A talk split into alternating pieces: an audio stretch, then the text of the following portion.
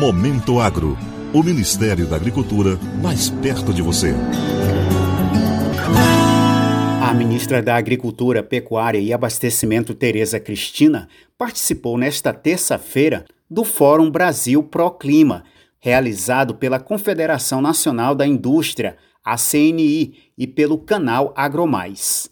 Tereza Cristina defendeu que o papel positivo da agropecuária para a diminuição de emissões e adaptação às mudanças climáticas deve ser reconhecido durante as discussões da COP26, que acontecerá em novembro na Escócia. Ela também destacou as ações já praticadas no Brasil para garantir a sustentabilidade na agricultura. Essas duas palavrinhas são mágicas: mitigação e adaptação a essas mudanças.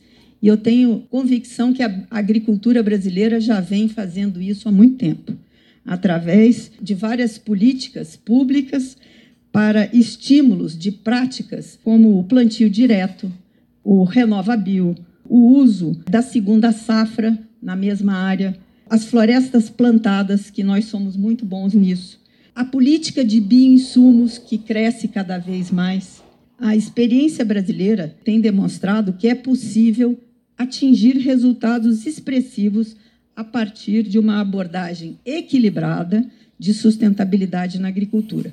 Entendemos que essa é a visão que deve prevalecer no âmbito das negociações da COP e para além de novembro. A ministra enfatizou que é preciso mostrar que a agropecuária brasileira promove, além da geração de renda e da segurança alimentar, a conservação ambiental e destacou a importância do setor privado para carregar essa mensagem ao mundo. Não há sustentabilidade a menos que todos os elos da cadeia estejam envolvidos e comprometidos. O presidente do Conselho Temático de Meio Ambiente e Sustentabilidade da CNI, Marcelo Tomé garantiu que o setor industrial já assumiu responsabilidade com a agenda ambiental. A sustentabilidade está no DNA da indústria, que busca eficiência e economia de recursos para se tornar mais competitiva e atender às exigências do mercado internacional. O mundo cobra do Brasil responsabilidade ambiental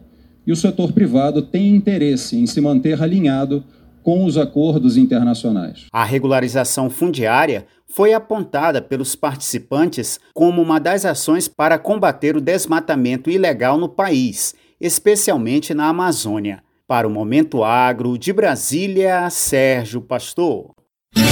Momento Agro, o Ministério da Agricultura, mais perto de você.